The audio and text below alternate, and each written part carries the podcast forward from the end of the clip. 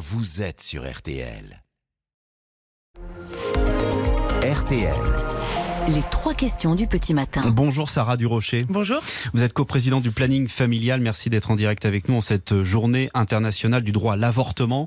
Euh, des avortements en baisse d'ailleurs chez les plus jeunes. On va en parler dans un instant. Mais d'abord, vous lancez aujourd'hui un nouveau site internet euh, ce mercredi. Dans, dans quel but? En fait, euh, au planning, on, accueille beaucoup de personnes qui sont en demande d'avortement et souvent, on, on s'aperçoit qu'il y a des personnes qui ont des mauvaises informations sur l'avortement. Ça veut dire qu'une femme qui est en demande d'avortement va chercher des informations sur Internet.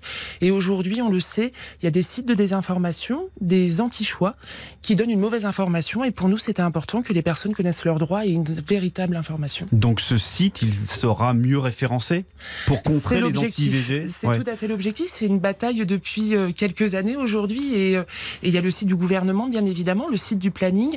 Mais il persiste toujours sur les réseaux sociaux euh, et sur les, les, les moteurs de recherche ces sites qui euh, ont un vrai impact pour les femmes qui sont en demande d'avortement. Hmm. Et il va s'appeler comment ce site alors? IVG, contraception, sexualité.org. IVG, contraception, Sexualité. sexualité.org, tout attaché. Tout- avec des petits tirets entre les deux, mais euh, de toute façon, on le, on le diffusera très largement et on compte sur vous aussi pour le diffuser. Bah, très bien, bah, déjà c'est fait. Le droit à l'avortement est menacé euh, aujourd'hui. Vous participez d'ailleurs à une manifestation aujourd'hui. Tout à fait. Il y a une manifestation à Bastille euh, à 18h30, puisque en fait, on, on le sait, c'est un droit qui est fragile. Au niveau international, on a vu ce qui s'est passé aux États-Unis Mm. il n'y a pas longtemps. Il y a l'Italie là dernièrement quand même où euh, où on a un peu peur pour les droits des personnes, euh, pour les droits des personnes LGBT, les droits des femmes également et le droit à l'avortement. Et puis il y a des pays encore en Europe euh, où c'est pas possible, où on est en train de restreindre ce droit.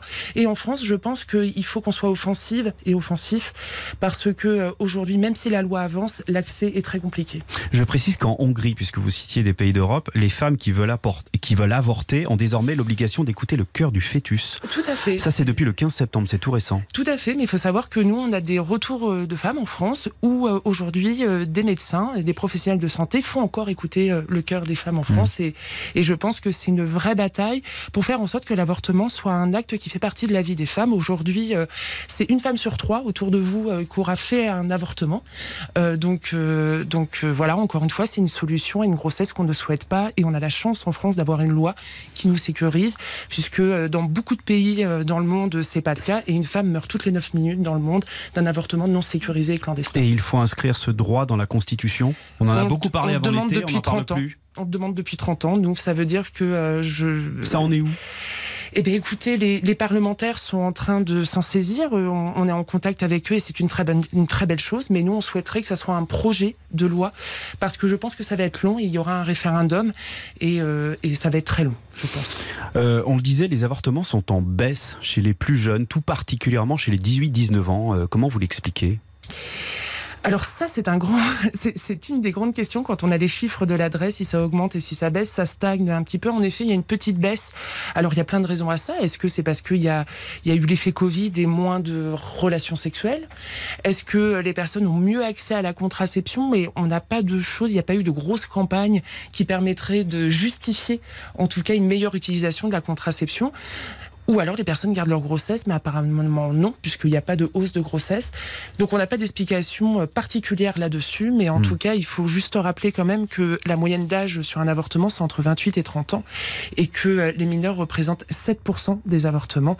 Donc euh, voilà, tout de suite, on parle toujours de ces chiffres-là, mais je crois qu'il faut le mettre dans un contexte beaucoup plus large. Merci beaucoup, Sarah Durocher. Je ne vous laisserai quand même pas partir sans vous demander ce qui s'est passé avec ce dessin, L'homme enceint, Oui. euh, qui a créé euh, une petite polémique euh, cet été. On voit euh, deux hommes, dont un qui attend visiblement euh, un, un enfant. Oui. Qu'est-ce que vous avez voulu dire avec euh, cette affiche donc, que, vous, que vous avez éditée hein, euh, au planning familial? Quel était le, le message qui a visiblement été mal compris? Au planning, on est euh, une association féministe euh, qui euh, est dans l'objectif que toutes les personnes aient accès à leurs droits. Euh, et aussi les personnes trans. Donc en fait, c'est une affiche qui n'était pas grand public, qui a été diffusée. Et moi, je suis pas d'accord pour dire une polémique, mais plutôt des attaques, puisqu'on a vécu un vrai cyberharcèlement. Aujourd'hui, euh, des personnes vont pas très bien avec ça. Et l'objectif, c'était simplement de dire aux personnes trans, vous pouvez venir au planning et vous pouvez échanger et, et surtout accéder à vos droits. C'était l'objectif de cette C'était l'objectif, et donc vous parlez pas de polémique, mais d'attaque. Tout à fait. D'accord, c'était pas un problème de.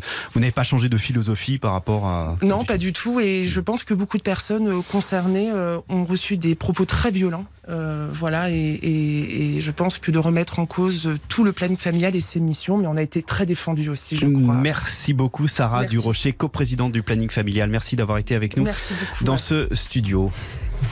Cette interview est à retrouver sur l'appli RTL.